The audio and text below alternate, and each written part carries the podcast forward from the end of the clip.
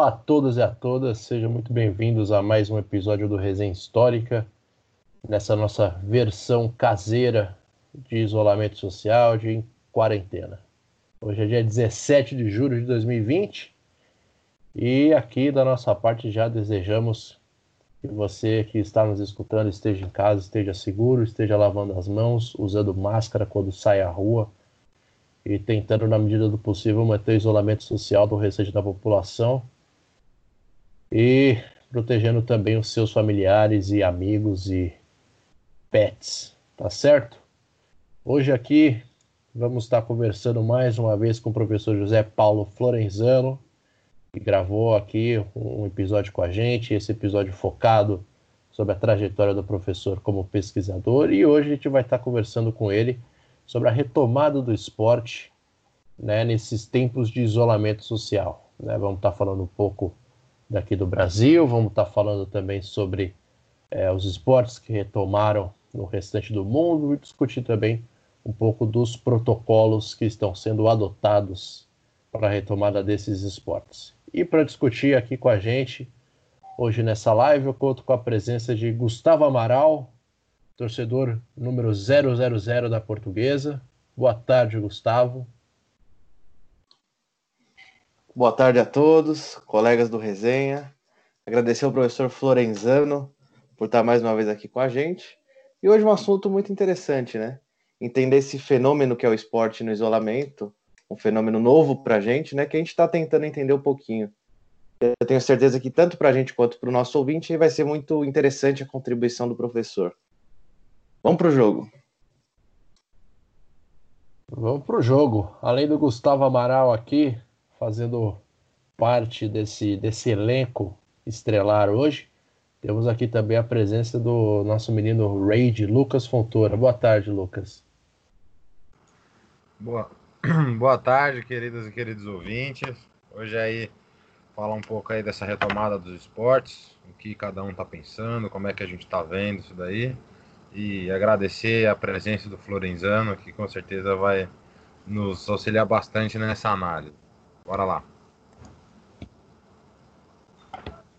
Contando também com a presença de diretamente de Belo Horizonte, nosso correspondente internacional, do país Minas Gerais, Gabriel Rossini. Boa tarde, Gabriel. Boa tarde a todos os ouvintes, boa tarde à banca, boa tarde ao professor por poder mais uma vez estar conversando com a gente aí. Hoje, o tema de hoje que é um tema muito importante, né, que é questão dessa volta aí, vamos ver como que foram os processos e tal. E eu queria fazer uma errata do último programa, que eu falei que o Flamenguinho era bicampeão paulista, mas na verdade ele é tricampeão paulista. Então fica aí a, as minhas desculpas ao Flamengo de Guarulhos. É, ele tá fazendo serrata porque foi ameaçado de morte por esse erro aí. Ameaçaram, picharam a casa dele com mercenário, né, balançaram o carro dele, todo aquele cenário já conhecido do futebol brasileiro. E aqui, por último, antes de passar a palavra para o professor, Marina Celestino. Bem-vinda, Marina. Salve, salve, galera do Resenha. Salve, salve, ouvintes.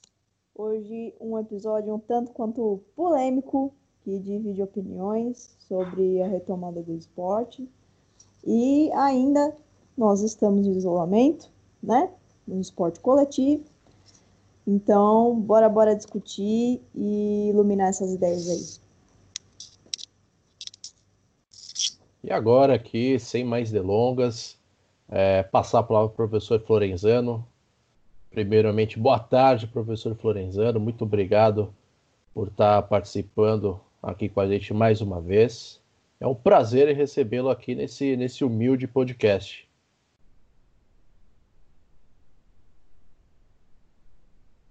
É, tem que ligar o microfone aí, professor. Aí, agora sim. Eu que agradeço o convite, um prazer participar, estou à disposição. Professor, para a gente começar aqui, é, anteontem, né? Tivemos Flamengo e Fluminense decidindo o Campeonato Carioca. O Flamengo foi campeão, isso daí acho que não surpreendeu, não surpreendeu ninguém, o Flamengo ser campeão de novo, mas o que acabou gerando uma discussão muito grande foi a, a, o preço pago, né, digamos assim, para a retomada do futebol do Rio de Janeiro. Né, as finais do campeonato carioca foram realizadas no Maracanã, Maracanã que também tem sediado um, um hospital de campanha. E na decisão da Taça Rio, do qual o Fluminense foi campeão, duas pessoas vieram a falecer naquele dia. E enquanto tivemos, tínhamos uma final de campeonato é, em meio a, a, uma pandemia, em meio ao, número de óbitos que só tem crescido no país inteiro. Estamos aí na casa dos 70 mil né, no dia de hoje, e, enfim, a previsão é que o Brasil acabe chegando, infelizmente, nos 100 mil óbitos, se continuar do jeito que está. E uma coisa que principalmente tem se notado em comentários de rede social em cima disso é que o trabalhador ele tem que continuar trabalhando, ele tem que se arriscar, ele tem que, enfim, enfrentar transporte cheio e os caramba para continuar ganhando aquele salário dele. Enquanto o jogador de futebol que ganha muito bem, ele estava no direito de. estava no privilégio, na verdade, de se manter em casa.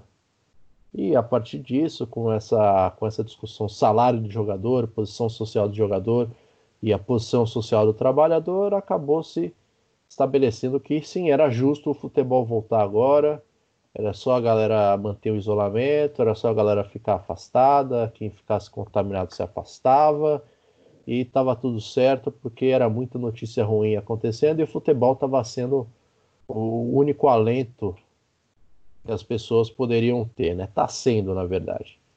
E está indo um pouco na contramão dos protocolos do que foi adotado principalmente no futebol europeu, principalmente na Alemanha e na Inglaterra, que foram, assim, digamos, os casos de maior sucesso na retomada das suas respectivas ligas.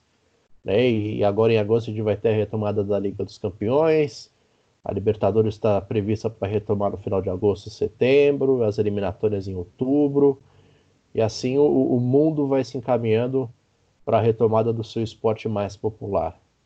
Né? O que eu quero saber do senhor inicialmente é o que o senhor acha dessa, dessa relação entre o trabalhador e, e, e, e, o futebol num período como esse se é extremamente arriscado, se é um tiro no escuro, se dentro dessa lógica do trabalhador, se eu posso me arriscar, o jogador ele pode, como deve, se arriscar também porque ele recebe muito bem? Ou será que a gente está perdendo um pouco também da, da nossa sensibilidade como, como seres humanos? Bom, eu, eu acho, em primeiro lugar, que o Brasil é um caso muito especial que não, não pode ser tomado dentro desse contexto geral, com, com a Alemanha, Inglaterra, os países que, enfim, adotaram minimamente uma política na área de saúde. Brasil talvez compartilha com os Estados Unidos um descalabro, uma situação completa de desgoverno, e, portanto, é um caso muito especial. Eu acho que é, o primeiro ponto é encarar o Brasil dentro dessa excepcionalidade. Nós vivemos um desgoverno, é, não há política de saúde, então, todos os protocolos aqui estão sendo ignorados. O que tem prevalecido são decisões de caráter político, inclusive de política esportiva. Uh, os interesses aí se misturam, então, é? É, cálculo de um presidente de um clube com um cálculo de um presidente da República que se associam para derrubar uma emissora, uh, não só por uma questão econômica, né, do valor dos contratos, mas por uma questão política, editorial da, da emissora. Então, assim, é um caso muito excepcional. Então, dentro dessa excepcionalidade, é que tem que ser analisada a nossa volta uh, à prática esportiva. Então, ela tem sido, obviamente, é, desordenada. Né? Você tem o exemplo de Santa Catarina que ilustra muito bem isso. Né? Você volta e no momento seguinte se vê obrigado a interromper a competição porque as coisas estão fora do controle. O Rio de Janeiro não foge a esse cenário, não é? A, a cidade ela não, não deveria ter voltado nesse momento. Uh, dentro de do conflito das próprias agremiações na Federação Carioca de Futebol. Então, o Flamengo forçando a volta ao lado do Vasco. Aliás, ninguém entende por que, que o Vasco também se associou ao Flamengo nessa volta. Uh, do outro lado, Botafogo e Fluminense é, tentando protelar esse retorno. Então, eu, eu acho que foi, um, foi desastrosa o retorno, precipitado. É, e, enfim, mas é o que tem sido, é como tem sido tomadas as decisões no Brasil. Não, sim, sim. Aqui, aqui é, é, é o, o, que, o que me, me deixa claro, assim, antes de passar a palavra para os colegas, é que chegamos num ponto em que parece que os governos estaduais e municipais cederam a qualquer tipo de pressão e, e iniciaram um processo de reabertura. Né? Aqui, aqui em São Paulo, a gente tem tido o noticiamento de, um, de uma elevação novamente do número de casos, e assim sem controle nenhum novamente. Enquanto, enfim, estamos no, no plano São Paulo do governador Dória, em que dia após dia ele afirma que São Paulo está tá dentro de uma média, está dentro de uma taxa é, se pode pensar em reabertura das suas atividades econômicas. Em contrapartida, Corinthians e Palmeiras que farão um jogo nessa quarta-feira em Itaquera já, já afastaram alguns de seus jogadores por terem dado positivo para a Covid-19. Né? No caso do Corinthians, o Cantilho, né, o jogador colombiano, meio campo, e no caso do Palmeiras, o, o Lucas Lima, que tem aí passado os últimos três anos esquentando o banco. É, mas mesmo assim, é, é uma situação que, que foi muito bem dita pelo professor. Né? O Brasil está numa exceção absurda. Ontem tivemos mais uma live do, do, do presidente Bolsonaro defendendo o uso da cloroquina agora com, com mais força do que nunca, né? afirmando que se não tem nenhum estudo científico que comprove a sua eficácia, mas em contrapartida não tem nenhum estudo científico que comprove a sua ineficácia. Então, nessa dúvida é melhor você tomar a cloroquina. É uma pessoa que dia após dia reafirma o seu compromisso em matar o maior número possível de pessoas com uma irresponsabilidade e um ego gigantesco. E agora aqui, para antes de passar a palavra, tivemos aqui a presença de última hora do nosso querido Gustavo Cerqueira, que vai estar participando aqui com a gente hoje. Gu, boa tarde. Boa tarde, boa tarde a todos aí, boa tarde a Florenziano. Muito bom estar aqui novamente, voltando a jogo, né?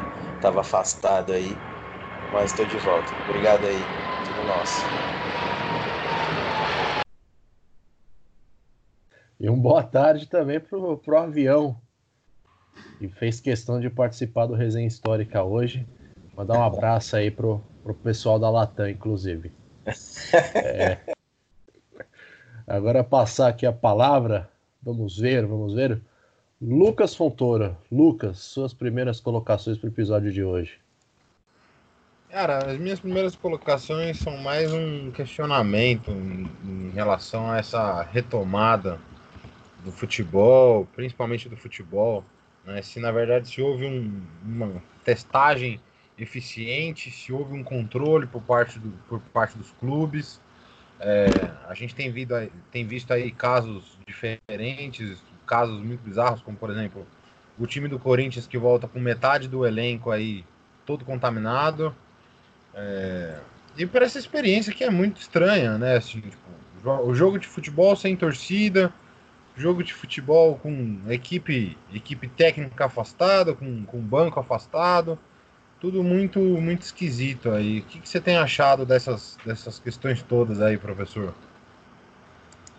Olha, eu, eu tenho pensado muito é, sobre essa questão e, e, me parece que a, a pandemia é a patical que faltava numa experiência do futebol que se encerra definitivamente. Então você tinha, digamos assim, a, até recentemente uma configuração do futebol. É, então você tinha lá os times, as torcidas, é, a imprensa, a torcida organizada, vários agentes dentro dessa configuração É, e, o, e o, o elemento-chave que ancorava né, toda essa construção que foi se colocando, se afirmando ao longo aí do, do período posterior à Segunda Guerra Mundial, digamos assim, né, até a virada de, de, do século, é, essa noção de povo. Então, a noção de povo, que era uma noção vaga, mas para a qual se jogava futebol, é, em nome do qual se justificava o futebol, é, essa noção é que está explodida nesse contexto. Ela já vinha sendo, obviamente, desconstruída, então, arena, elitização, uma série de medidas, é? a criminalização das organizadas, apropriação crescente de um bem comum que é o futebol, não é? por, por empresas de comunicação. Então, todo, todo esse processo agora, com a pandemia, ele foi precipitado e a impressão que eu tenho é do anti-futebol, particularmente no que me diz respeito, está tá tá na categoria do impossível acompanhar o futebol nesses termos.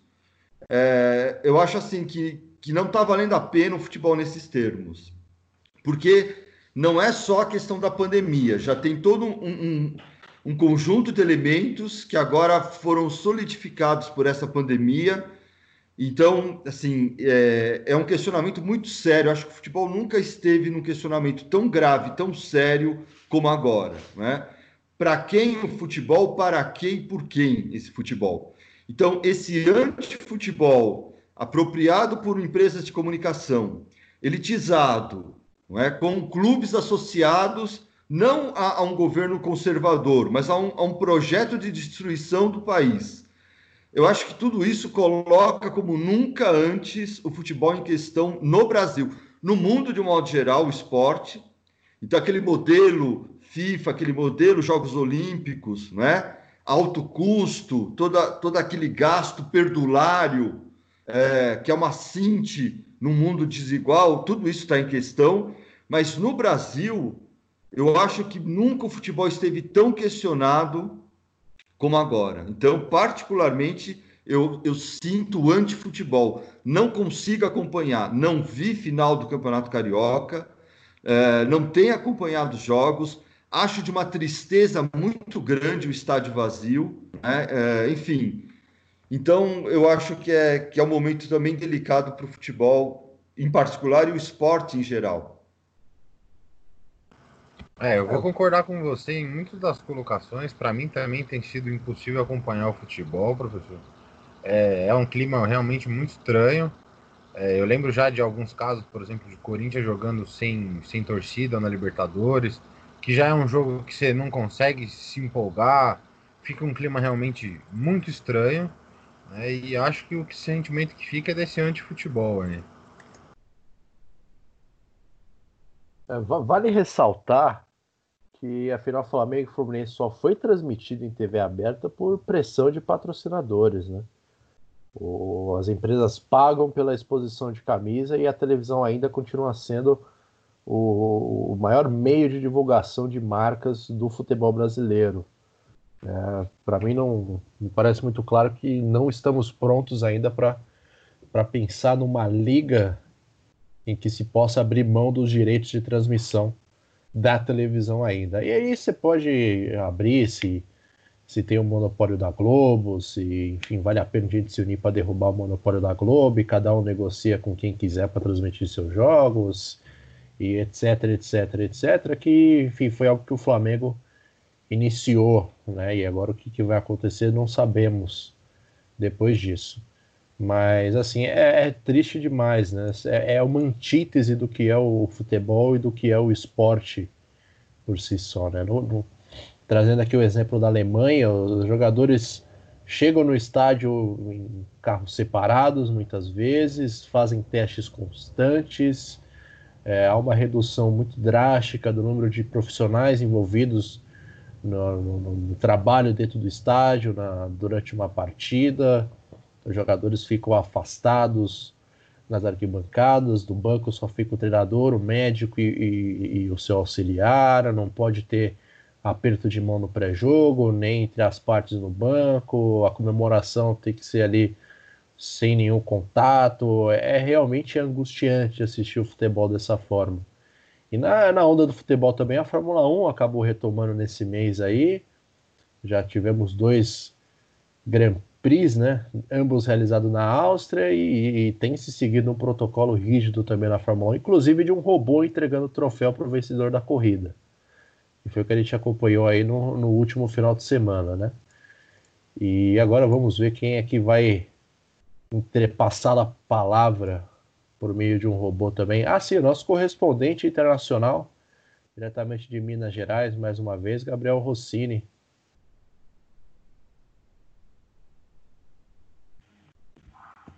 É, sobre essa questão da volta, né, na, na Europa, além deles terem esse protocolo tal, eles esperaram o, o número de, de casos abaixar muito, né? A curva abaixar muito e aqui no Brasil a curva só cresce. E eu acho que seria interessante o professor passar a visão dele do, do embate em, entre o, os, os clubes e as federações, né? O caso do Fluminense e do Botafogo, que foram contra, e a questão dos, dos times pequenos do, do Brasil, porque eles precisam do, do dinheiro, né? Mas ao mesmo tempo tem casos de time que teve que dispensar todo mundo, então volta sem ter um time para jogar. Teve um caso de um time lá de Fortaleza que eles nem treinaram, porque eles já tinham sido eliminados, então eles. É uma coisa que não faz sentido essa volta, né? Então queria saber do, do professor essa relação com, com os clubes menores, de menor investimento. Então, eu acho que uma relação que a gente nunca pode perder de vista quando se discute, então, a pandemia, é a relação que ela estabelece com a desigualdade. Então, eu sempre procuro raciocinar Covid-19 e desigualdade social, para entender exatamente por onde que, é, que ela vai abrindo caminho na nossa sociedade. E, e assim como em outros setores, também no esporte ela vai, digamos assim, acirrar essa desigualdade, torná-la ainda mais profunda, Uh, e eu acho que esse é um outro elemento que também responde por essa desconstrução da configuração a que eu me referia, não é? Uh, nós estamos caminhando para um cenário de extrema desigualdade na distribuição de recursos dentro do futebol. Então, a, a, os clubes pequenos, a tendência é fragilizá-los ainda mais, é, e o Brasil, então, caminhar para um modelo é, que, que é o contrário, digamos assim, da nossa experiência histórica, que, re, que é a, a, riqueza do nosso futebol. Né? O Brasil, você podia olhar para São Paulo, Rio, Belo Horizonte, Porto Alegre, você tinha um conjunto de clubes que mais ou menos equilibravam suas forças, se revezavam uh, e tornavam as competições mais atraentes. Que é inclusive como Norbert Elias analisa, não é? o, o segredo daquilo que confere sabor à competição esportiva. Que quanto mais equilibrada ela for, obviamente, maior o interesse dentro do espetáculo. O que nós estamos fazendo é o inverso, é retirar o equilíbrio nas competições, não é torná-las então muito mais desiguais do que elas já são hoje. E isso também, no meu modo de ver, leva o Brasil é, para um cenário muito é, pessimista em termos do, do futebol a concentração de poder na mão de três ou quatro clubes que vão se beneficiar muito, provavelmente, desse novo modelo contratual. É, é assim que eu vejo o cenário. Fora também a, a, a, própria desigualdade né, em questão de nível técnico, que os clubes vão retomar as atividades, né? como o Gabriel colocou no começo, clubes que contratam jogadores para o estadual até ali final começo de abril e depois passam o resto do ano controlando suas contas a partir dessa dessa renda do estadual e montam um time para o próximo ano só para o estadual e fora os times grandes também que vão retomar em diferentes níveis de técnicos, né? Porque a, a, gente vai observando isso e vai ficando claro. Né? Como no caso do Carioca, né? Que foi o, um dos primeiros grandes estaduais a, a, ser finalizado, como, como isso ficou completamente é, óbvio, né? Tivemos Botafogo e Boa, Botafogo e Boa Vista, eu acho. Foi 6 a 2 para o Botafogo e que dois, três jogadores do, do Boa Vista jogaram contaminados pela Covid. Né? Isso foi mostrado depois no teste que eles já estavam positivo para isso e jogaram a partida. E como tiveram que recontratar alguns jogadores também, etc e tal. Como que, como que a retomada em nível técnico também, ela vai ser o primeiro sinal dessa desigualdade que o futebol vai vai estar tá aprofundando aqui no Brasil, né? Acho que estamos caminhando para mais um 7 a 1 em Copa do Mundo daqui a, a algum tempo se continuar dessa forma. Agora, nosso garoto Rave, Gustavo Cerqueira, chegou atrasado aí, mas enfim, graças à Latam, pode estar participando aqui com a gente hoje. Mandar um abraço pessoal lá da Latam em Guarulhos. É, suas colocações professor Florenzano.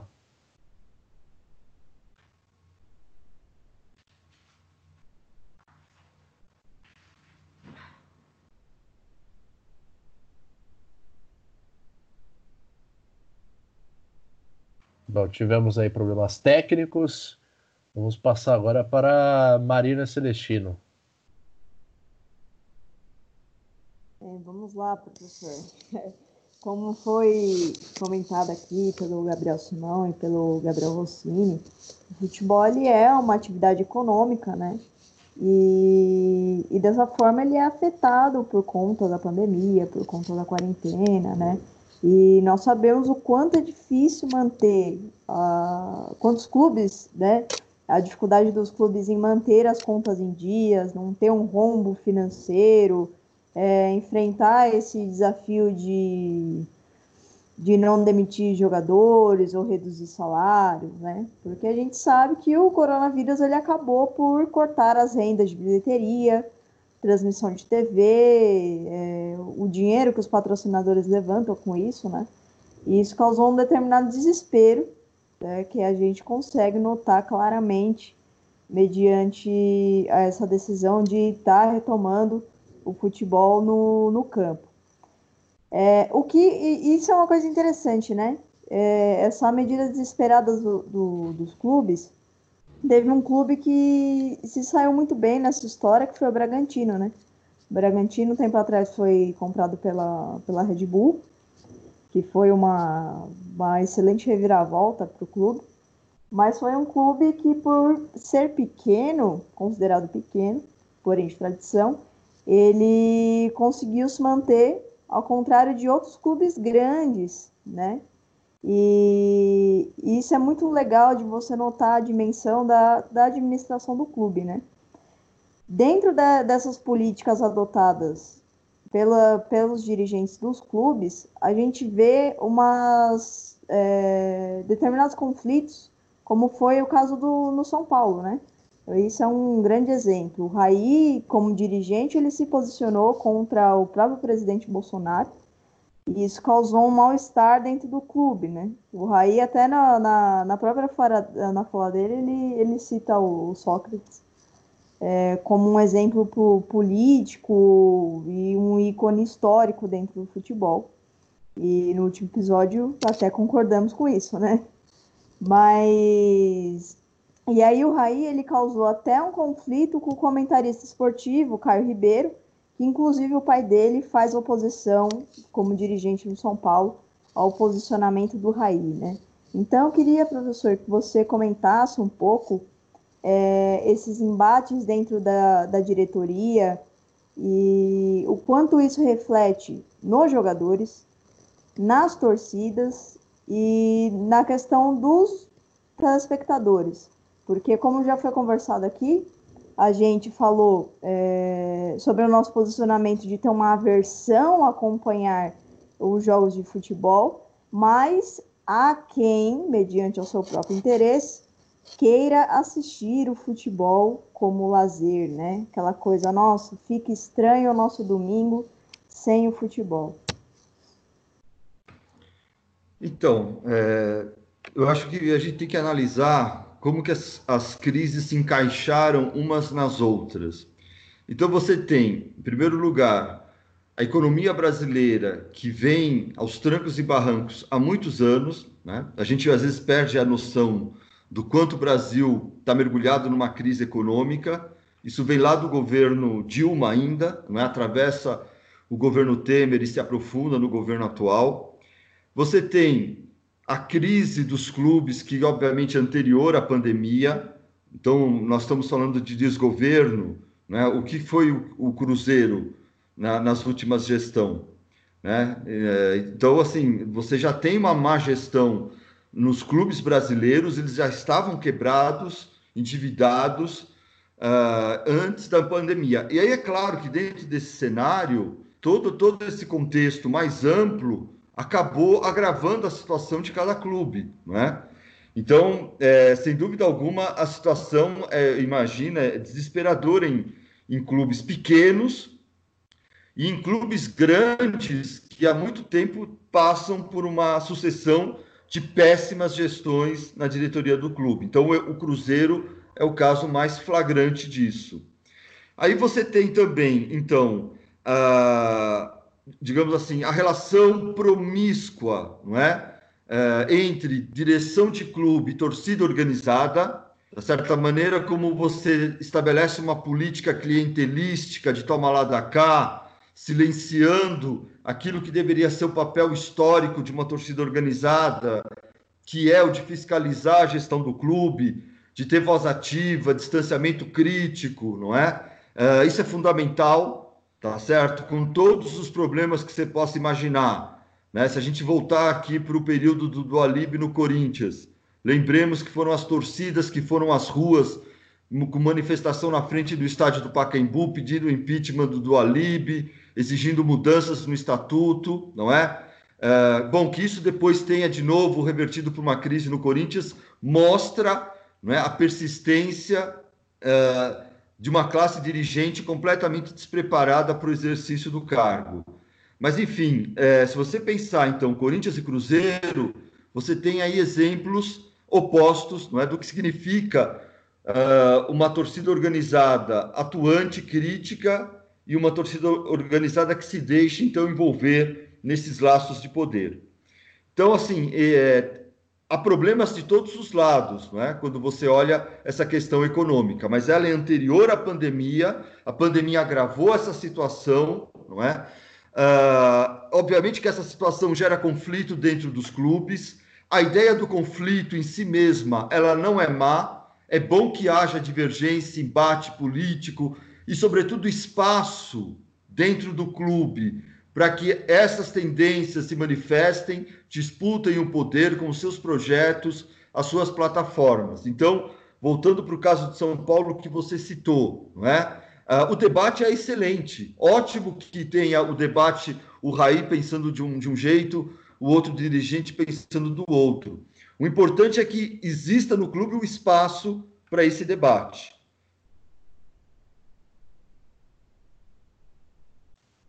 Maravilha. É, lembrando que a situação do Corinthians também não está muito boa para a atual gestão do, do, presidente André Sanches, que recentemente teve as contas ali do clube negada, né, foi barrada as contas do clube pelo Conselho Deliberativo, né, teve um aumento de gasto muito grande com o Corinthians, com, com do clube em si. É, ele veio a público hoje falar que gastou mais que devia também tem, tem as contas da arena para pagar, então o futebol sem público, no mesmo retomado, não, não, vai ajudar em nada, ou não vai ajudar, vai ajudar muito pouco nesse caso do Corinthians, porque tem as dívidas da arena para cá. O Cruzeiro, que também tem uma dívida muito grande com a FIFA de jogador e caso não pague pode ser rebaixado para a Série C. Nós temos o exemplo do Vasco da Gama também, que desde que eu me entendo por gente, a situação nunca teve tranquila no Vasco, temos o Botafogo,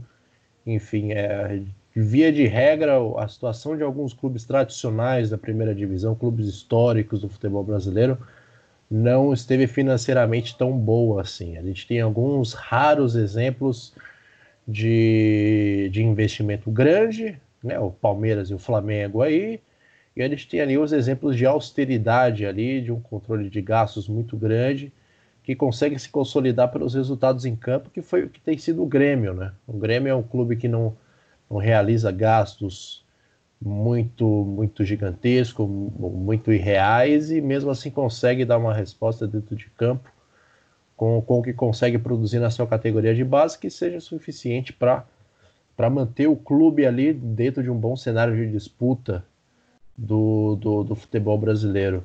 Né? E agora que ele já tocou nesse assunto de torcida organizada, eu queria questionar o professor, questionar não, pedir para ele dar um, um, breve parecer assim sobre a função histórica da torcida organizada dentro do futebol brasileiro, né? E hoje a gente tem muito dessa clientela entre torcida e diretoria dos clubes, né? Aquela passação de pano em troca de privilégios, mas nem sempre foi assim e de tempos em tempos a gente é lembrado de que não é assim ou de que não é para isso que uma torcida organizada existe, professor. Exato.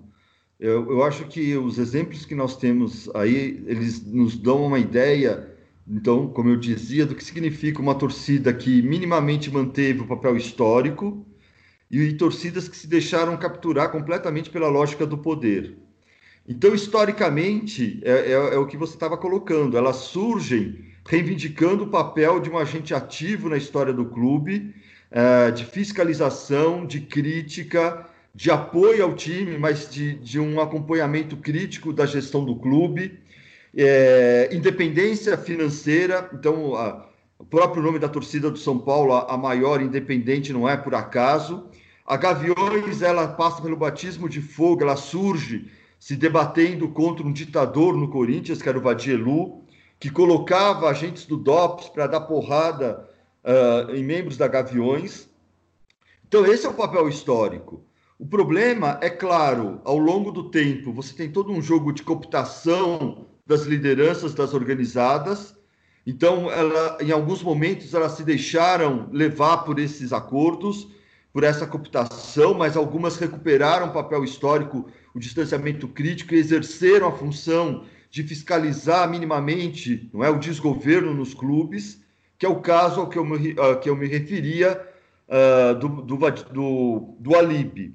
É, e assim, no caso do Cruzeiro, eu acho então que vale a pena então uma reflexão a respeito do papel que a organizada do Cruzeiro poderia ou deveria ter desempenhado, não é? E, e talvez não tenha exercido como deveria esse papel.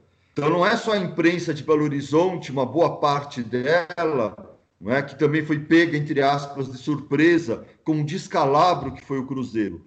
Acho que a gente pode também perguntar qual, onde estava a organizada do Cruzeiro durante todo esse tempo, não é? em que o clube estava sendo literalmente uh, dilapidado, né? Então, eu, eu acho que é, esse é o papel histórico. A torcida organizada ela não pode perder de vista essa atuação. Eu, eu acho que entra também, a gente passar a palavra para o Amaral, acho que entra também um pouco da questão do clubismo, de, de que quando o clube está ganhando, quando está dando resultado em campo, quando você está dando volta olímpica, tá, tá tudo certo. O torcedor ele, ele aceita qualquer coisa, né? É, e a gente tem o exemplo do Flamengo, né? Agora que, enfim, Flamengo e Boa Vista pela semifinal, 10 reais para você assistir pelo YouTube aí a seleção rubro-negra jogar. Né? Então acho que quando a coisa está muito bem para um clube dentro de campo, o torcedor ele é, ele é trouxa e, e aceita é, que a diretoria assim consiga transformar o clube no balcão de negócio, de desmando, de, lava, de lavagem de dinheiro, evasão de divisas, de comércio de jovens atletas, que é o que está acontecendo um pouco com o Corinthians também de uns anos para cá, né? 90 jogadores assim que são contratados que nem sequer estreiam no banco de reservas do time. Né? É feito um trampolim, um balcão de negócios ali dentro dentro do Parque São Jorge, alguns anos inclusive. Então acho que quando o time está bem, é, quando a coisa está dando certo dentro de campo, o torcedor ele é, ele é mais trouxa do que ele já é. Acho que precisa colocar na mesa que o torcedor, por natureza, ele é trouxa. Né? E quando o time está tá ganhando, ele é mais trouxa ainda. E eu digo, e eu digo, e eu digo por, por ser trouxa, porque às vezes se observa muito é, em, principalmente em rede social, principalmente o que aconteceu da manifestação de alguns torcedores aqui, aqui em São Paulo, de, de comentários do seguinte sentido, professor, de que futebol e política não se misturam, de que futebol não é lugar para se colocar discussão sobre Bolsonaro, sobre o Lula, sobre qualquer coisa, qualquer coisa que envolva política, mas eles esquecem que, que a própria decisão deles de se posicionarem contra já é também um ato por si só de natureza política. Então passa um pouco de uma discussão que a gente pegou na, na semana passada de que de que Pô, até me fugiu o fio da meada. Esse foi o momento rage da semana. Desculpa, Lucas. Roubei o seu momento rage da semana. Não, é, e até, e até me fugiu é aqui. aberto, mano. É pra todo ah, mundo usar.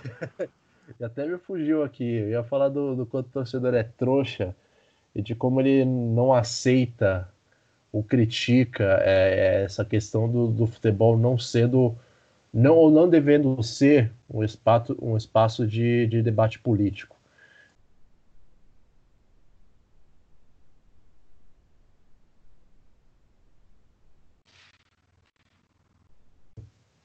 Oh, caramba, até cortei o microfone. Tá muito bem, Gabriel Silva, muito bem, seu palhaço.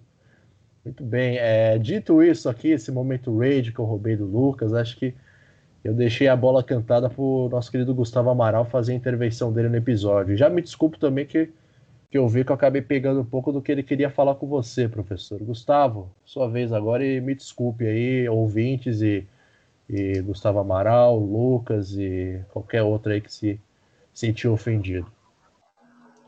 Bom, primeiro eu queria indicar para o Simão tomar um copinho de água com açúcar nesse momento aqui agora. Acho que ele ficou um pouquinho revoltado, tá? Mas ele me deu um gancho importante aqui. Queria dizer para vocês desde já que eu me sinto incluído aqui né, nesse assunto, que é má gestão, talvez uma crise do futebol. Eu, enquanto torcedor da Portuguesa, desde que eu me conheço por gente, eu já convivo com essas questões, né?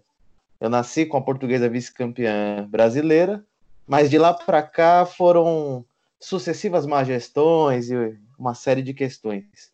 Dentre esses episódios, nós tivemos um em 2013, foi o caso Português e Fluminense, conhecido popularmente como Tapetão. E com isso já pega um link com a fala do Simão. Há uma mistificação, acredito, no, pelo menos no senso comum, de que política e futebol não se misturam né? E nas falas de vocês aqui, é, o isolamento talvez teria escancarado que, na verdade, quer dizer, para a gente aqui ficou muito claro, mas talvez para o ouvinte mais, mais leigo do assunto, que não encare o futebol, o esporte com mais profundidade, o isolamento escancarou a relação política e esporte. Então, se a gente pegar algum, alguns pontuamentos, anteriores aqui, nós temos uma prática anti-futebol, né? Que é a perda do povo, ainda que seja uma categoria um tanto quanto abstrata, e o esporte também tem sofrido com as políticas, sei lá, de austeridade, do neoliberalismo, com a ampliação da desigualdade. E nós somos um país que, que a política, o futebol, tem, acredito, pelo menos na minha opinião, tem uma relação muito evidente. Se a gente pegar, por exemplo, o caso da CBF, nós tivemos três presidentes recentes impedidos de dirigir. Se eu não me engano, Marco Paulo Del Nero, nós tivemos Ricardo Teixeira, José Maria Marim, que inclusive foi governador de São Paulo na ditadura. E eu queria que o professor pontuasse é, quais são, pelo menos para o ouvinte mais leigo, quais são as raízes históricas dessa relação política e esporte no Brasil? E acho que aí eu pego uma, um gancho na pergunta do Simão, que deve estar mais calmo agora. Tô, tô mais calmo, tô mais calmo. Inclusive o Marim tá, tá em prisão domiciliar em Nova York, né? Queria eu ser preso numa condição dessa. Essa relação ela acompanha a história do futebol no Brasil. Se você voltar lá para o início do século XX, você vai encontrar uh, a presença de presidente da República em jogos amistosos quando mal havia campeonato paulista. Então, assim, é, é uma, o Getúlio Vargas é, é, o, é, o, primeiro grande modelo de instrumentalização do esporte é, pelo Estado e, e eu queria dizer para vocês claramente que eu não tenho a menor dúvida que nós estamos diante de um projeto de poder lá em Brasília, dentro do qual o esporte, mas sobretudo o futebol, é parte muito importante da estratégia. É, a aliança com Palmeiras veio já ainda na campanha eleitoral, e a figura do atleta dentro de campo, né, que aproveitava cada é, entrevista para fazer campanha para o candidato, não era casual, não era meramente uma espontaneidade daquele atleta, era já parte dessa estratégia. O acordo com o Flamengo é o grande golpe, não para por aí. E dentro desse cenário de clubes falidos, é, vai ser muito fácil articular aliança dos clubes em favor desse projeto de poder. Portanto, é mais um motivo de profunda preocupação com o que está acontecendo com o futebol no Brasil. Né? Então, é, eu acho que nós ainda não conseguimos avaliar corretamente a perda de posição, de prestígio, de valor, de significado histórico do futebol brasileiro por conta do descalabro que é a, situação no Brasil. Então, o 7 a 1 não é casual. O 7 a 1 é um marco né, de uma decadência anterior ao, ao 7 a 1 é óbvio. Aquilo ali não foi um acidente. Né? Você estava já caminhando naquela direção. Então você não chega a uma Copa do Mundo com José Maria Marim, presidente da CBF, impunemente. E do 7 a 1 para cá, ao invés de, de, de uma reviravolta, né, de uma resposta, pelo contrário, os problemas se agravaram. Então, assim, clubes estão desaparecendo, a fragilidade econômica está escancarada, está muito fácil para o poder central explorar, não é? Uh, ainda o que resta de prestígio e visibilidade dentro do Brasil destes clubes. Então eu vejo dessa maneira, a relação esporte-política ela está muito escancarada. Repito, é parte importante da estratégia do poder hoje em Brasília, não é? É? não é casual o acordo com o Flamengo, é muito bem estudado, foi um passo decisivo. E na cola do Flamengo irão outros clubes, porque outros clubes, mais ainda, claro, do que o Flamengo, que financeiramente hoje desfruta de uma condição muito favorável, estão falidos, não é? Então vão se vender a preço baixo. É tudo muito lamentável, mas é o que está acontecendo. É, Lucas, tem uma pergunta para o professor agora, em cima desse assunto. Tem, em cima dessa sua última fala, professor, é, eu acabei pensando aqui. Por exemplo, quando a gente fala da torcida organizada cobrando o clube, a gente sabe que tem aí uma, em alguma medida, uma facilidade.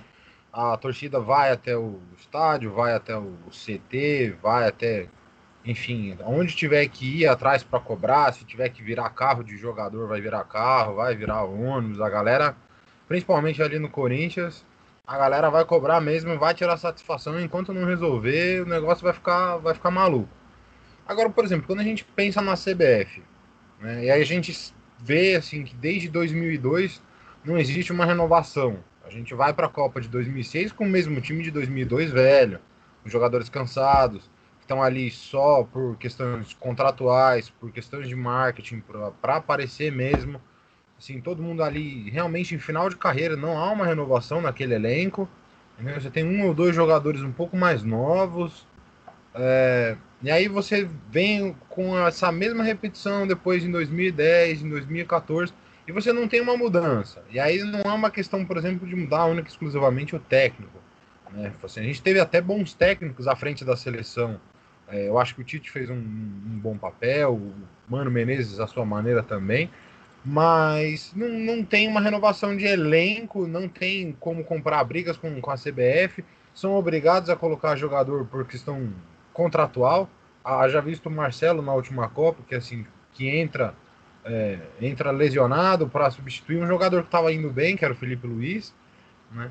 Então como é que a gente pode, por exemplo, cobrar a CBF para que haja uma mudança é, significativa dentro das políticas, né, dentro dessa lógica, entendeu? Agora, é, o, o Simão me corrigiu aqui, essa era a seleção de 2014, né, tá certo, é a seleção de 7 a 1 mesmo.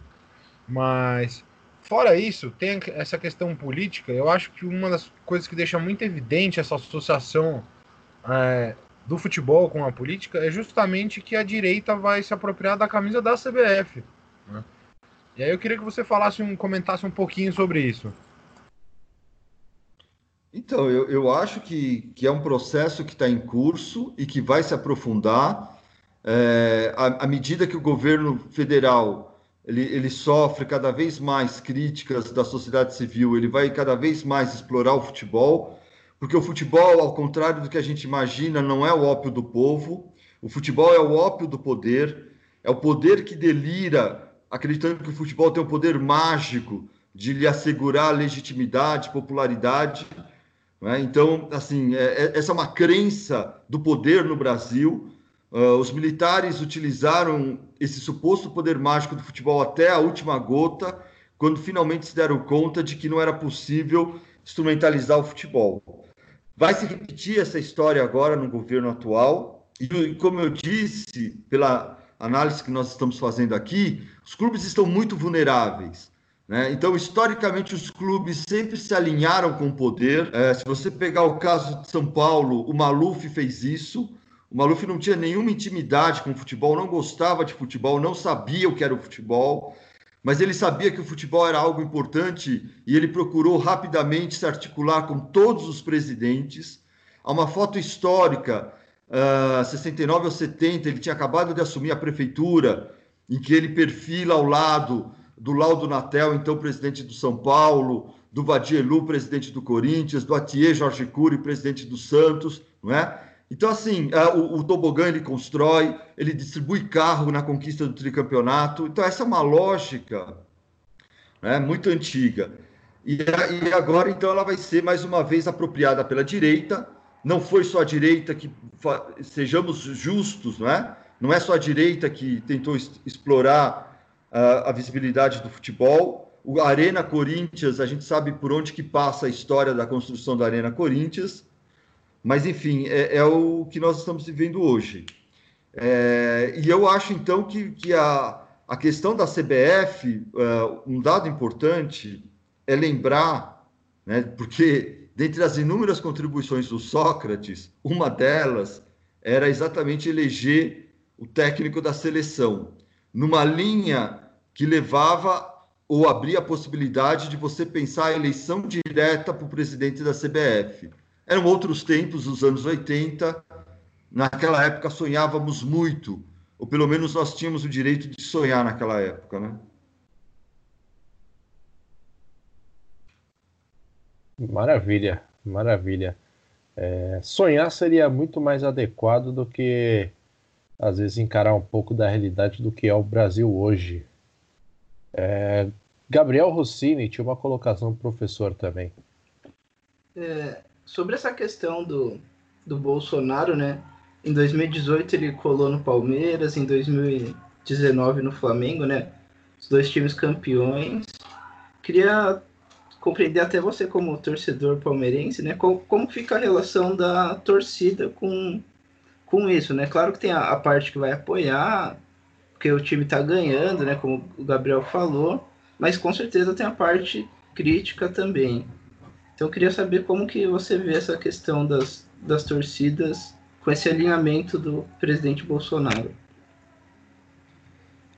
Então, você tem, eu acho que majoritariamente nas, nas torcidas organizadas do Palmeiras, é, se não um apoio explícito, não é um, uma identificação uh, durante a campanha eleitoral e acredito que até o ano passado, mas não tenho certeza do quanto desse, desse apoio se mantém hoje. Não sei se o Bolsonaro conseguiria se exibir no Allianz Parque, mesmo para um público de classe média alta, como ele fez na conquista do Brasileiro de 2018. Por outro lado, uh, como nós sabemos, o universo da torcida de qualquer clube é muito heterogêneo, não é?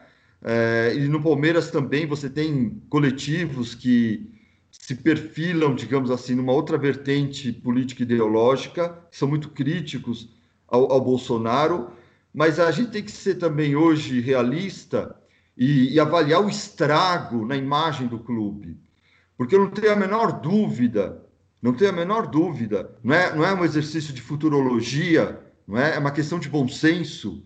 É evidente que isso vai dar um desastre. Não é? o, o atual governo vai levar o país, já está levando o país para um desastre. E daqui, sei lá, 5, 10 anos, quando olharmos para trás, não é? É? as pessoas terão vergonha de aparecer na foto ao lado do poder hoje. E eu não tenho a menor dúvida que o Palmeiras vai, vai depois vai ter que é, apagar ou esconder, né, se for possível, essa imagem é, do clube associado ao atual presidente da República. Então, isso também se estende ao Flamengo. Acho que o Flamengo está colocando em jogo um capital simbólico importante, porque, repito também, não é impunemente que você associa uma, uma imagem institucional como a do Flamengo, não é, ou do Palmeiras, a um projeto de desgoverno no país. É muito alto a jogada do Flamengo e do Palmeiras, é? mas eu diria até que muito mais do Flamengo, porque assim como o Corinthians, o Flamengo é time do povo, tem toda uma simbologia em torno do Flamengo.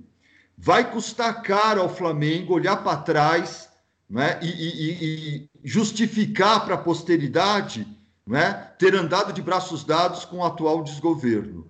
Então, esses dois clubes, eu não tenho a menor dúvida, né, estão penhorando aí a, a imagem das instituições. É, esse, esse processo de afastamento dessa visão negativa da política é uma coisa que passa o colo-colo no Chile, né? Que teve uma proximidade com o Pinochet e hoje a torcida tenta afastar isso. Inclusive, no ano passado, o Felipão foi cogitado para treinar lá. E por ele ter falado bem do Pinochet nos anos 90, a torcida fez uma campanha gigantesca para ele não ser técnico do clube. Exato. O que, o que me surpreende nisso tudo é, é justamente a falta de pudor, o cara de pau dos dirigentes dos clubes em, em se aproximarem desse governo, usando principalmente a desculpa de, de, de derrubar o monopólio de transmissão da TV Globo nas transmissões do futebol brasileiro, do Campeonato Brasileiro. Porque, enfim, a Globo é a maior patrocinadora do futebol no Brasil, né?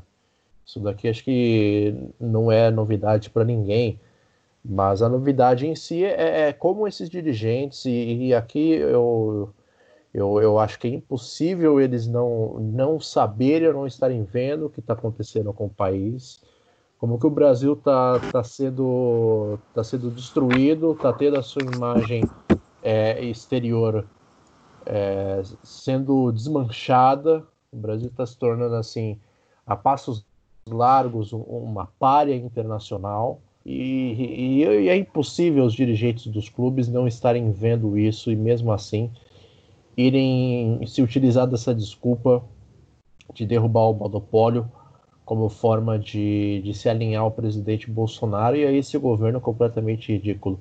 Principalmente o Flamengo, né, que ele está tá falando aqui, está dando ênfase, e, e, o momento é propício a dar ênfase ao passo que o Flamengo está dando. Um clube de massa, um clube que tem uma das maiores torcidas do Brasil, um clube com uma identificação popular assim inegável, está colocando em risco assim a sua imagem, a, a, todo o histórico do que é o Flamengo é, à mercê, né? E principalmente por uma decisão da diretoria, do presidente do Flamengo. A gente às vezes vai acompanhando as notícias assim do que rola na Gávea. É, é uma ideia de que o clube ele passa a ser uma extensão dos negócios, muitas vezes dos dirigentes, que por sua vez têm tem negócios, assim, são homens dos negócios. O presidente Landim do Flamengo era um cara do, do mercado financeiro, se eu não me engano, né? E é um cara que joga, joga de forma agressiva no mercado financeiro. Tanto é que, enfim, a busca pelo Jorge Jesus e a contratação de outros jogadores foram, foram negociações assim muito arriscadas do próprio presidente, porque, enfim, é um dinheiro muito alto que você está investindo no time. Então, é, enfim, eu, eu acho que é muito, muito, muito difícil é, esses clubes não pagarem um preço também. Concordo com o que o professor falou e dou essa, essa endossada aqui. É, agora quem queria falar era nosso Gustavo Cerqueira. Gu, vamos ver se resolveu aí as suas questões técnicas, senão eu faço a pergunta sua aqui para o professor sem problema nenhum. É, então, nosso querido Gustavo Cerqueira está tendo dificuldades técnicas aí na casa dele, na sua humilde residência, professor. Então, vou repassar a pergunta dele para o senhor aqui e aí a gente dá prosseguimento no, no nosso episódio.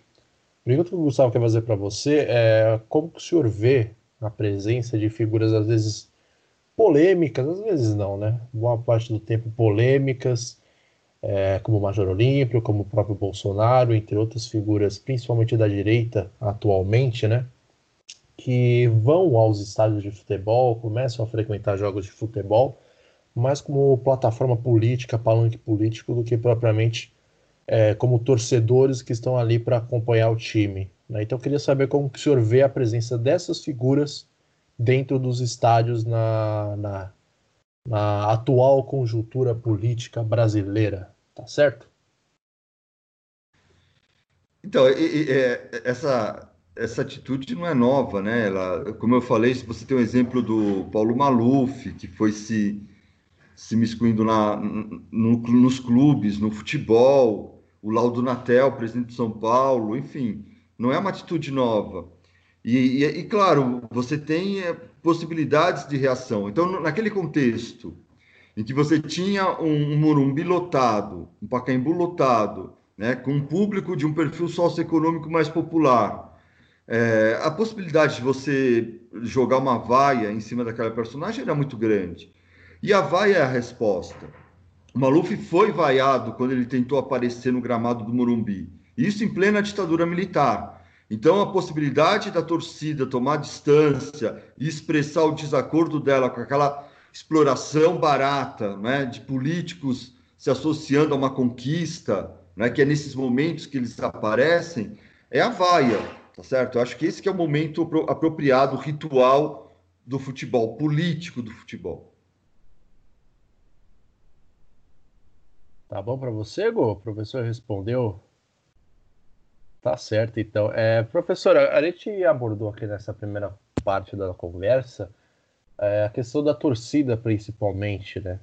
Como que ela consegue, como que ela pode se articular para responder é, a essa associação política dos seus clubes, principalmente em, em governos, é, como posso dizer, com uma forte tendência é, a se tornarem autoritários digamos assim. Agora, como que fica a questão dos jogadores dentro, dentro de, de um cenário como esse? Porque foi algo que a gente começou, a gente conversou brevemente, se eu não me engano, na, naquele primeiro episódio que o senhor gravou com a gente, e é algo que a gente já tinha deixado previamente combinado de se aprofundar um pouco mais aqui nesse momento. Né? Eu queria saber do senhor o que, que o senhor vê assim do jogador brasileiro como, como um sujeito político, como um sujeito que se posiciona, como um sujeito que não apenas hoje, né? Não apenas prefere ficar ali fazendo um jogo polido, de em cima do muro, para não ter uma perda financeira com qualquer fala que ele possa ter ali. Então, é, o modelo hoje é, é esse, né, do, do, atleta político, a orientação é que ele não se envolva em questões polêmicas, que ele se associe ao politicamente correto, ele é até orientado nesse sentido, mas ele não deve se envolver em questões que dividem a sociedade e assim por diante. No entanto, né, você tem aí na ascensão da extrema-direita no Brasil e o atual governo hoje, uh, atletas que se manifestaram a favor dessa tendência e aproveitaram a onda e, e, e, tudo bem, não sofreram represália nem da imprensa, nem do dirigente de clube, não é? Uh, e muito menos do poder central. Agora, o difícil, obviamente, é você se manifestar a, na contracorrente, tá certo? Então, uh, o, que, o que. Vamos pensar, fazer um exercício hipotético aqui. Imagina você, um, um, hoje, um, uma das estrelas do Flamengo, assumindo publicamente não é, a defesa da Marielle, se colocando contra uh, o atual governo federal, é, a situação que ele cria para ele dentro do clube, dentro e fora do clube, né? Tá certo? Então aí é um ato de coragem realmente muito grande. Então a correlação de forças hoje é desfavorável, mas assim você, claro, você tem uma margem de atuação, mas eu acho que nós não vivemos um bom momento uh, nos grandes clubes, não é? Para um, um posicionamento desse tipo. É, Gabriel, queria fazer uma colocação já entrando nesse assunto e na sequência também a gente passa pro Gustavo Amaral. É, dentro desses jogadores, né, tem, tem o Igor Julião do Fluminense que atualmente ele, ele entra bastante nesse debate, né, do, dos jogadores se posicionarem e tal. Eu já vou até deixar aqui uma indicação antes do tempo, que é o podcast lá do B do Rio, que gravou com ele, ele explicou essa relação de como ele vê isso de dentro do campo, né? Foi um jogador que teve fez faz parte de uma fez parte de uma classe média na infância, né? Então ele teve acesso aos estudos, foi incentivado pelos pais a estudar, então acho que é interessante essa visão dele de dentro do, do campo sobre essa, essa questão dos jogadores se posicionarem, né?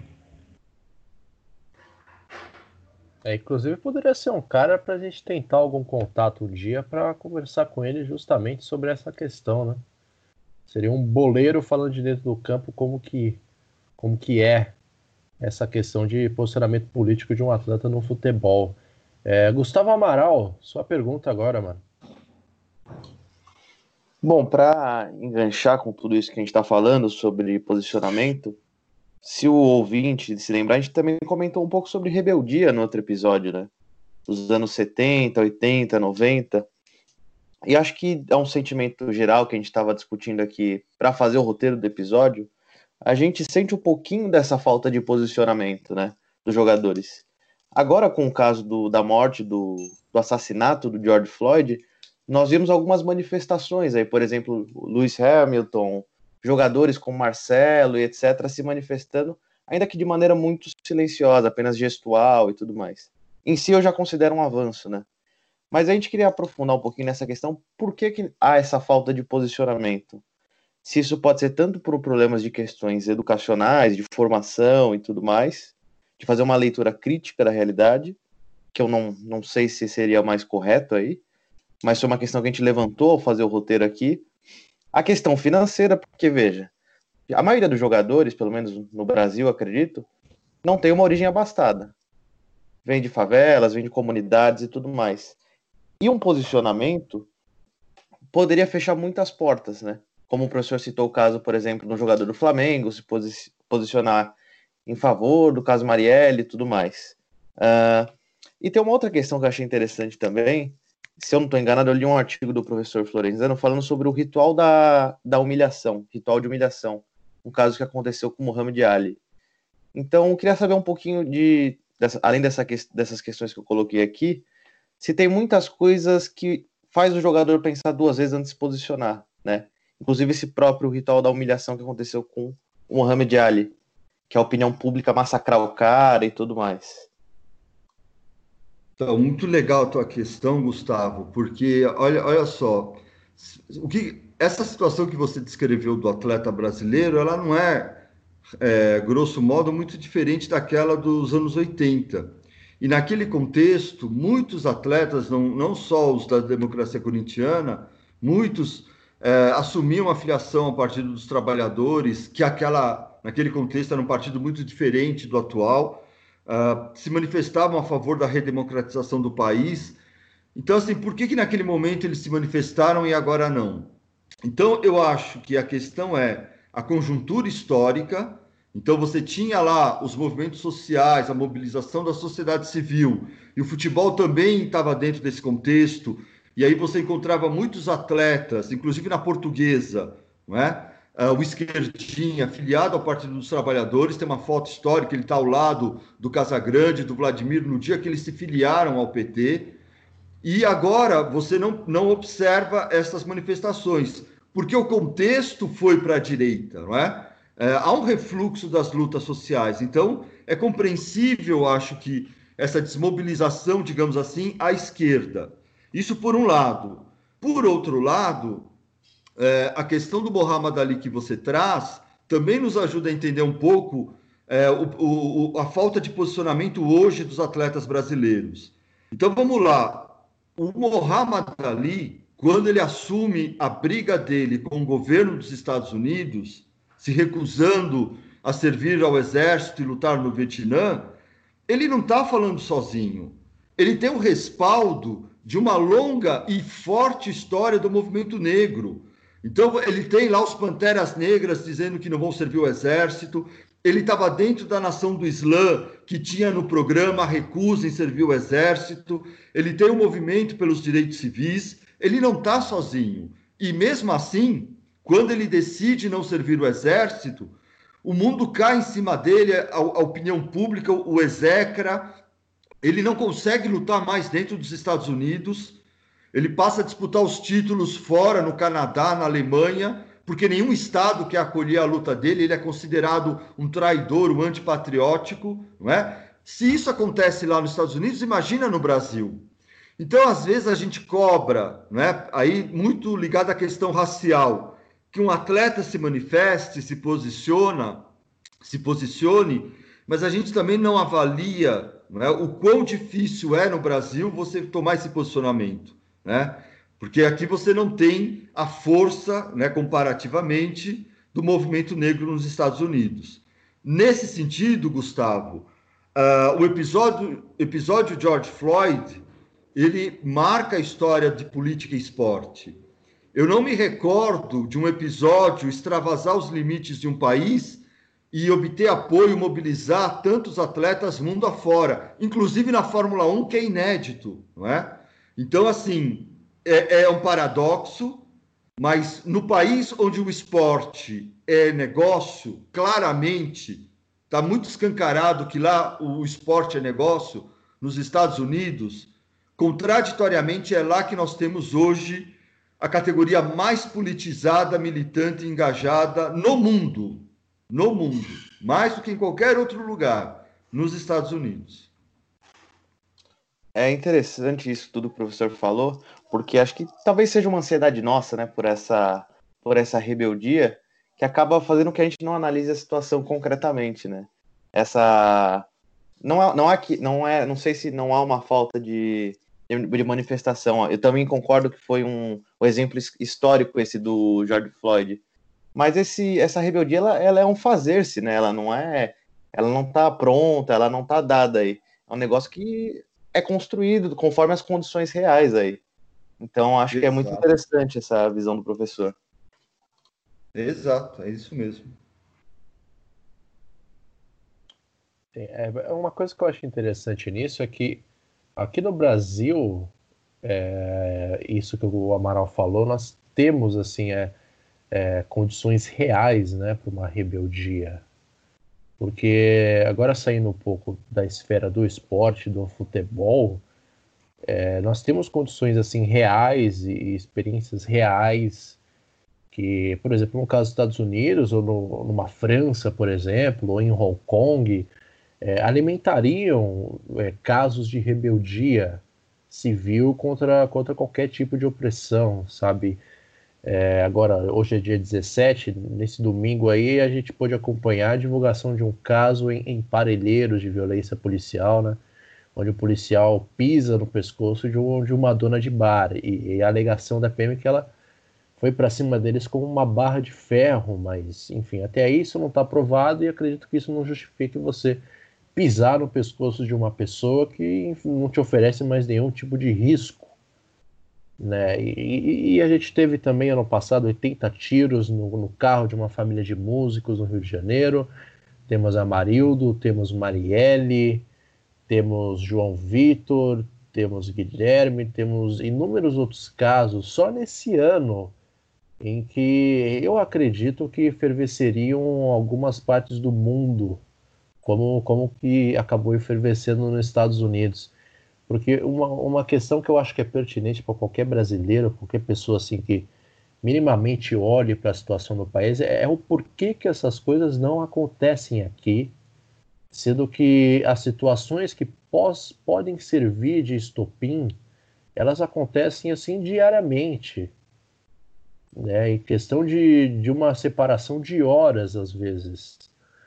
Né? Aí, aí eu, eu não sei o que, todos vocês, não só o professor, porque eu acho que seria até injusto com ele jogar essa bucha só para ele responder aí, mas, mas todos os nossos colegas e enfim, quem está escutando, o que, o que vocês pensam assim que, que, que contribui para essa, essa, essa, esse cenário às vezes apático de reação da sociedade civil, porque ah, os casos eles continuam acontecendo, as falas que nos deixam revoltado na internet continuam acontecendo e a gente continua verberando na internet de maneira agressiva, mas é, a, a praxis muitas vezes a desobediência civil ela não ocorre. Aí antes de a gente dar procedimento a essa conversa, eu não sei, queria ouvir um pouco de vocês, do que vocês pensam a respeito disso. Eu sei que é uma pergunta injusta para o tema que a gente está fazendo, eu sei que é algo muito, muito complexo, mas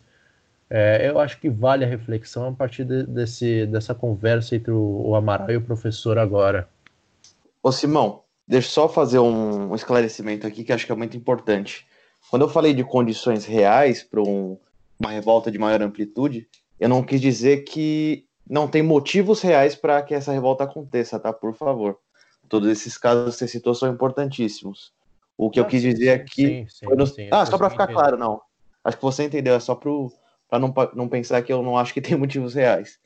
Eu digo em termos de organização, de momento histórico, talvez, nesse sentido, né? Que, a, que essa consciência, pode ser assim, uma consciência de classe, é um fazer-se, né? Ela não está pronta aí. Ela tem que ser construída. É só essa retificação só. Sim, sim. É, é, e já aproveitando o gancho, foi, foi exatamente nesse sentido a, a, minha, a minha colocação. Porque, enfim, a gente tem, os casos acontecem, continuam acontecendo, mas o porquê não se consegue construir uma mobilização forte? E aí, enfim, o cara pode entender ela como uma mobilização de classe, o cara pode levar para uma questão racial, o cara pode levar para uma questão mais de gênero, enfim, é, as motivações que podem servir para unir um determinado grupo ali são inúmeras, mas assim a, a apatia continua sendo muito grande aqui no Brasil. É, é, é essa a, a questão aqui e a reflexão que eu queria propor. Acho que a gente está no momento. Olha, tem uma. Pode falar, Marina sem cortar o professor Florenzano, mas só um comentário rápido, é que parece que a gente está num momento social de muita aversão à política, de aversão à mobilidade, porque você tem uma geração que lutou pela democracia contra a ditadura, e hoje você vê uma camada da sociedade pedindo a intervenção militar. Isso é muito sério. E, não, e, e aí parece que a, as pessoas, como elas vivem de realidades diferentes, elas vivem em mundos diferentes e por conta disso elas não se enxergam como uma nação uniforme embaixo de uma bandeira a ser zelada, né? É, a violência estatal é muito forte, a violência na periferia contra o negro é muito forte. E só para finalizar o comentário, é interessante notar que os jogadores, eles, jogadores mais afortunados, de grande fama, representatividade, eles são espelhos para a molecadinha que está por aí. Só que eles também têm instituições, ONGs, né, de cunho social, a fim de é, amenizar um pouco essa dolorosa realidade na periferia, né? E, ao mesmo tempo, esses mesmos jogadores que têm essas ONGs, eles não envolvem a questão é, étnica, a questão que o negro leva, né? considerando muitos negros no futebol, como a gente tem o Neymar, o Romário, o Ronaldinho Gaúcho, é, isso foge um pouco deles. E aí eu não sei se é um medo de se comprometer, se é falta de um aparato educacional porque existe uma lei que os clubes de base eles têm que conceder um ensino de qualidade para os jogadores de base, ou se é, é uma posição propriamente cultural, né?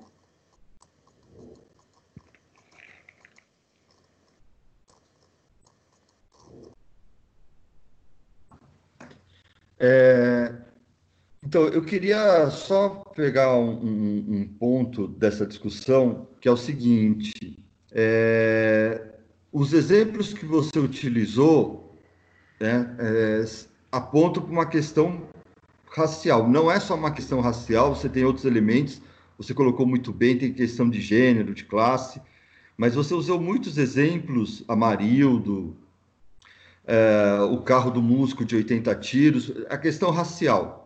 E aí nós nos perguntamos, por que, que não há uma reação no Brasil né, é, de indignação como houve nos Estados Unidos, tá certo? Eu acho, muito modestamente, que o que está acontecendo hoje no Brasil dá plena razão aos intelectuais do movimento negro. Porque esses caras vêm se, se debatendo há muito tempo, falando do, do mito da democracia racial, do, do papel que o mito exerce na nossa sociedade. A função do mito é bloquear a discussão e justamente impedir a conscientização e, portanto, a mobilização em torno da questão.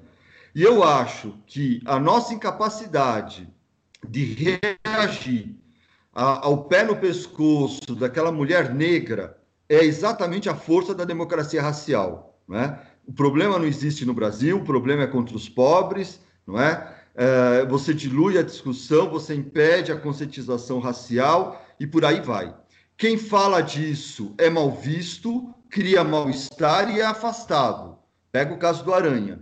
É terrível. Então, obviamente, sem a pretensão de ter a resposta, porque eu acho que ela não é toda a resposta, mas eu acho que na questão que vocês estão debatendo, a, a, a força do mito da democracia racial é o elemento chave, né? que diferencia Brasil dos Estados Unidos. Lá, ninguém tem a menor dúvida que o ato do policial é racismo. Aqui, não é noticiado como tal. Né? Os jornais, a mídia impressa, a televisão, elas, elas não, não conseguem afirmar claramente aquilo que as pessoas estão vendo, que é óbvio que é racismo. É, Gustavo Cerqueira tem um comentário a fazer sobre, sobre essa conversa que a gente está tendo agora. Se, enfim, se ele conseguir, ele faz, né? É, Gu,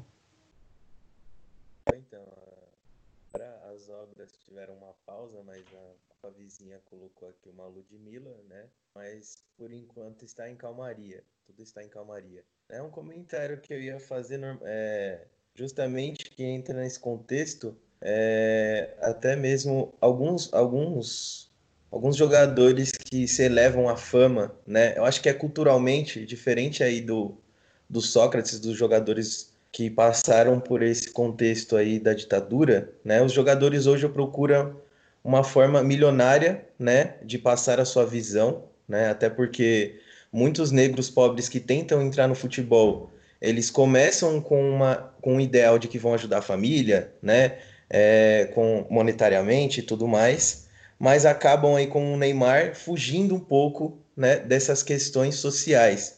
Os jogadores hoje preferem é, sair para a Europa e mesmo longe não conseguem ter né, um papel social muito forte, até mesmo porque o Neymar, por exemplo, é uma referência para muitos, né? Muitos veem o Neymar como um exemplo, né, de jogador de futebol e tudo mais, mas acaba se perdendo nessa questão social. Será que seria uma coisa cultural de que ser milionário, ter um poder monetário no futebol é muito melhor do que ter um poder social ou até ter uma uma figura pública social, né? Até mesmo o professor comentou que as, os próprios clubes, né? Os próprios clubes não deixam, não dão abertura para essa questão social, né? Então fica aí também essa questão de, é, de ser cultural hoje no futebol, mi, é, ser milionário, né? Ter ostentação é muito melhor do que você ter aí um papel político, né? Na sociedade. É, o, Neymar, se ele serve de algum exemplo, é o exemplo de uma, de uma ascensão social, uma saída individualista, né? Do, do cara que, que consegue ter ascensão através do futebol, se dá bem, aproveita todo o acesso aos bens materiais, é isso que ele veicula uh, como exemplo, né? Uh, eu acho que a, a resposta da tua questão remete ao que a Marina estava colocando antes, que é a relação de uma formação futebolística casada com uma formação escolar. Então, embora exista na lei a obrigatoriedade do clube assegurar a educação, é, é, é uma mera fachada. É, é, é, um, é muito precário a situação de, dos caras que estão nas categorias de base. A maioria está investindo e apostando única e exclusivamente no futebol. Então, eu acho que todos esses elementos ajudam a entender um pouco essa cultura que você colocou, que não é uma cultura exclusiva do futebol, essa cultura da ostentação, não é? é desse encantamento com os bens materiais. E, e, por outro lado é interessante como o futebol também, ele nesse aspecto ele é muito fechado a algumas influências, não é?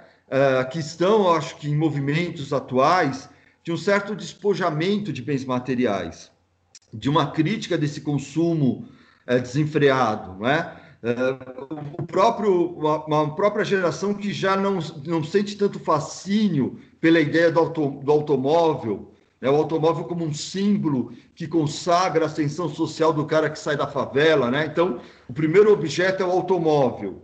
E aí, a academia olhava para esse gesto e falava: pô, esses caras são irracionais, né? Em vez de comprar uma casa, tal, o cara compra o um automóvel.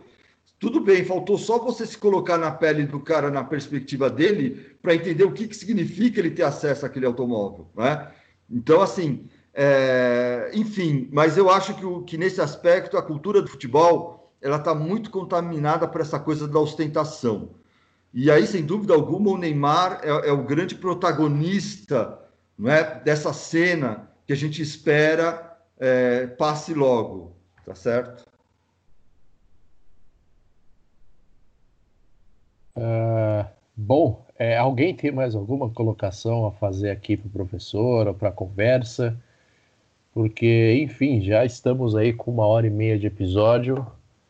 Obviamente, como bem o professor destacou no começo dessa conversa. É, não tem como nós nos prendemos apenas à questão da retomada do esporte nesse, nesse momento de, de pandemia mundial, sem nos, nos atermos aos acontecimentos que já, já vinham ocorrendo no Brasil e não tem como ignorá-los na hora de, de fazer análise de como está a nossa situação como sociedade, como país hoje. Isso também influencia é, diretamente o futebol, o esporte de modo geral, seja pela, pela questão política, para negociar agora de forma mais livremente o direito de transmissão, seja no nível técnico dos clubes, a que nível os jogadores e cada clube vai voltar a disputar as partidas, seja numa questão econômica dos clubes que têm compromissos financeiros a, a cumprir, seja, no, enfim, numa questão racial também, que entra, numa questão de gênero,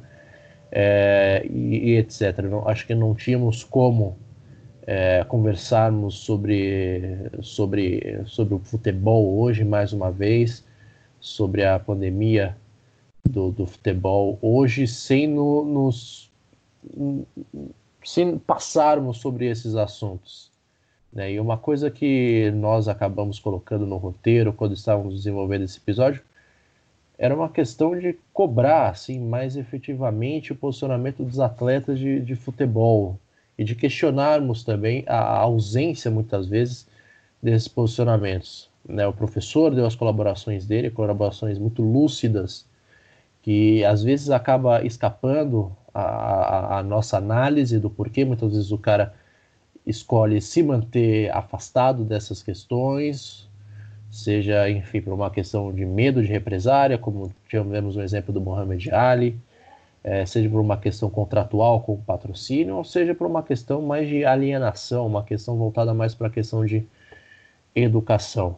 É, enfim, dito tudo isso, vamos agora para o nosso momento de indicações de leitura. Mais uma vez aqui já antecipando o agradecimento ao professor Florenzano por ter topado participar aqui com a gente hoje nesse episódio. Fica aqui também aberto o convite a ele para futuras é, participações que não envolvam também só o, o futebol e o clubismo, mas é, outros assuntos aí que, que ele se sinta motivado, se sinta inspirado a comentar aqui conosco, tá certo?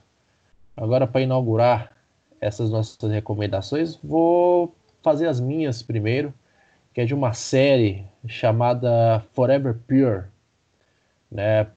Para Sempre Puro, Sempre Puro, uma tradução mais literal, dirigido pela Maya Zinstein, né? acho que é assim que se pronuncia, do ano de 2017.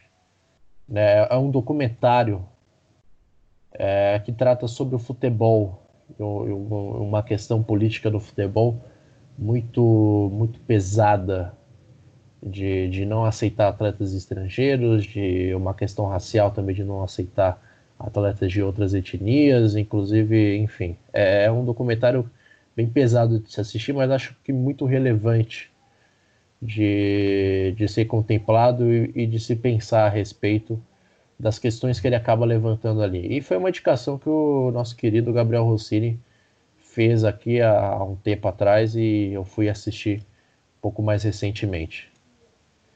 E a minha segunda indicação é o What's My Name, né, do Mohamed Ali, um, um outro documentário que fala sobre o Mohamed Ali, dirigido por Antoine Foucault, acho que é assim também que se pronuncia o nome da pessoa, de 2019, é mais recente. E aí foca na figura do Mohamed Ali de uma maneira mais, mais política sobre a atuação do Mohamed Ali. Tá certo? Essas são as minhas indicações de hoje. E agora as indicações do professor Florenzano. Mais uma vez aqui agradecendo a participação dele. Bom, é, eu queria indicar um filme que se chama, foi traduzido no Brasil por Raça e Redenção, que é a história de uma negociação de um líder da clã com uma ativista negra numa cidade da Carolina do Norte, Raça e Redenção, filme muito ilustrativo do que há de melhor e pior na sociedade dos Estados Unidos. E, e gostaria de recomendar também como leitura o Diário de um Hospício, do Lima Barreto, já que a gente falou tanto na questão de pobres e, e negros, é, eu queria recomendar muito esse livro. Maravilha. É... Agora vamos às indicações do nosso garoto rave, Gustavo Cerqueira. Bom, eu é, fiquei sabendo aqui pelo Gabriel, que já foi indicado, mas eu reitero aí, né, a Democracia Corintiana, do nosso convidado. É um grande livro que eu tive acesso, gostei muito, até um, uma questão pessoal, por ser corintiano roxo, né, também quis ler. É, e também o, uma série da Netflix, tá? chamada The English Game, tá? Uma série bem, bem legal aí, que eu tô tendo contato com ela e também faz parte aí desse contexto que discutimos hoje. E olha só que interessante, é um livro sobre a democracia corintiana que deixou um corintiano apaixonado, muito mais apaixonado, escrito por um palmeirense. Vejam só como é, como são as voltas que a vida dá, não é mesmo? Agora vamos passar ao nosso Lucas Fontoura, do qual eu tive a infelicidade de roubar o Momento Rage hoje. o Momento Rage ele é, ele é democrático aqui nesse grupo. Cara, eu vou fazer três indicações de filmes. Duas delas são filmes de futebol americano. Eu acho que, em alguma medida, como até o próprio Florenzano colocou, demonstra o quão é latente esse racismo nos Estados Unidos, o quanto existe ali uma, uma pressão por parte da própria sociedade. Um deles é o Duelo de Titãs, que é estrelado pelo Disney Washington e é dirigido pela Boaz Yakin, é de 2001. É um filme muito interessante, é baseado em fatos reais. E Gridiron Gang, quem atua é o Dwayne Johnson, é dirigido pelo Phil Joannou, que é de 2006 também, também baseado em um caso, em casos reais. E para terminar, eu vou para o basquete para falar de Coach Carter, também baseado em um, em um, episódio real, que é dirigido pelo Thomas Carter, que é de 2005, e quem estrela é o Samuel L. Jackson. São todos filmes assim que eu particularmente adoro, porque são, são muito, muito legais. Fica a recomendação aí. Excelente indicação. Coach Carter aqui eu reitero também, é um filme muito, muito bom. É... Marina Celestino, suas recomendações hoje.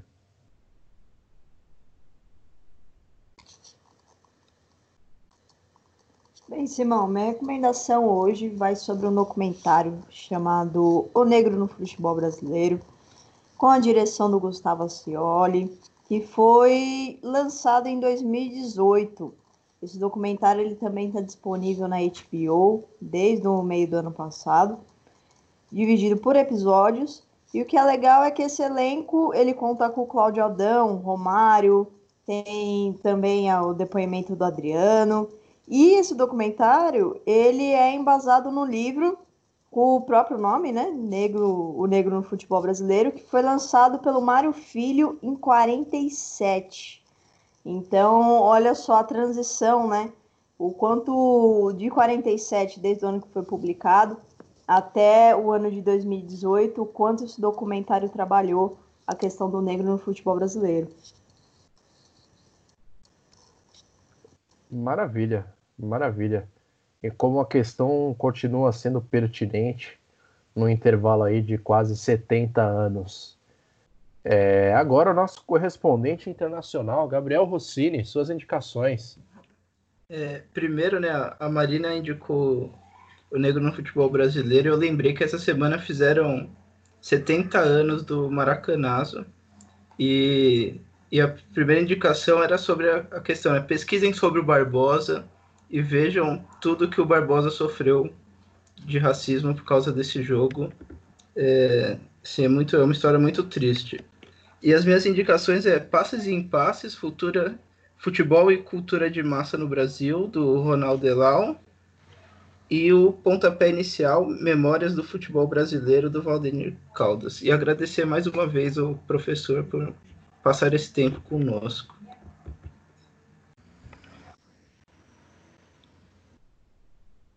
Maravilha. É, em relação ao Barbosa, saiu no, no portal trivela.com essa semana uma reportagem sobre os 70 anos aí do Maracanaço, é, e inclusive sobre essa questão do racismo em cima dos jogadores negros daquela seleção que ficou marcada para a história. Tá? Depois, se vocês quiserem ali, trivela.com.br, dê uma olhada que tá lá, saiu essa semana essa reportagem aí, esse texto, é bem interessante. E agora para o nosso ilustre lusitano Gustavo Amaral, suas indicações, amigo. Bom, primeiro queria agradecer o professor Florenzano, acho que o nosso papo aqui hoje foi muito agradável e esclarecedor, né? Longe, claro, de resolver as questões da atual conjuntura, mas pelo menos a gente fez aqui um esforço de pontuar questões importantes do esporte. As minhas indicações, eu tenho uma inclusive para fazer ligada ao episódio anterior, mas que cabe aqui, essa semana eu achei um documentário é, chamado Passe Livre Afonsinho. Não tem informação de quem dirigiu, porque está no YouTube, é um documentário um pouco antigo, que é com o próprio Afonsinho na época, falando sobre a questão do passe livre que a gente discutiu no episódio anterior. Então achei interessante dar essa referência aqui. Mas as indicações vão muito de acordo com o que a gente discutiu aqui hoje. O primeiro filme que eu vou indicar é o filme Raça, do Stephen Hopkins que ele trata da, da questão do Jesse, do Jesse Owens na Olimpíada que aconteceu na Alemanha nazista, em 36, se eu não me engano. É, e o segundo filme é Menina de Ouro, do Clint Eastwood, que discute um pouco das questões do boxe, as questões de, de classe, de raça.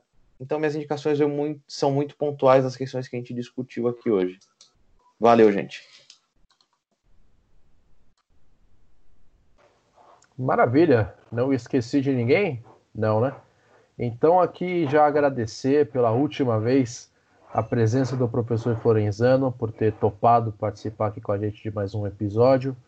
É, muito obrigado, professor. Foi, foram dois episódios assim de, de uma conversa muito gostosa de, de ter com o senhor e muito enriquecedora também, muito esclarecedora. E aqui reiterando o que o nosso querido Amaral disse, longe de que de queremos ter a última palavra e a razão sobre tudo que nós discutimos aqui, mas sim levantar algumas questões, levantar alguns pensamentos para que você que está escutando aí principalmente é, reflita conosco é, as questões que colocamos aqui na mesa, tá certo? Lembrando que as indicações que fizemos no episódio vão estar na descrição do episódio, da onde você estiver ouvindo, da plataforma que você estiver ouvindo ou se não, vão estar na nossa página do Instagram, arroba Histórica. Se você quiser entrar em contato conosco, pode ser por lá pelo Instagram, pode ser pelo nosso e-mail, resenhahistórica.gmail.com. Lembrando que o podcast está disponível no Spotify, no Castbox, no Google Podcast e no Apple Podcast, tá certo? Então, muito obrigado novamente ao professor Florenzano, ao nosso querido Gustavo Amaral, Gustavo Cerqueira, Lucas Fontoura, a Marina Celestino, ao, ao Gabriel Rossini. Mandar um abraço também para o nosso querido Ernesto, voz da consciência, que ajudava a gente no estúdio e que está em casa nesse momento. Um abraço ao nosso querido Luciano também.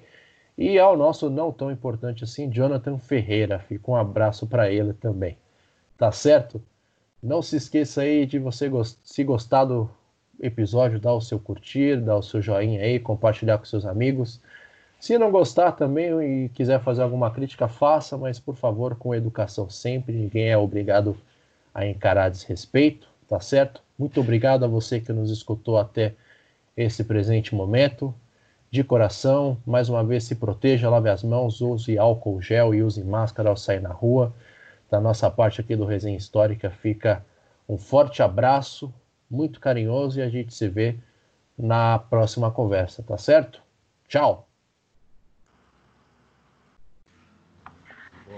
Foi bom. Só uma coisa, professor. Quando eu chamei o senhor de cachorro,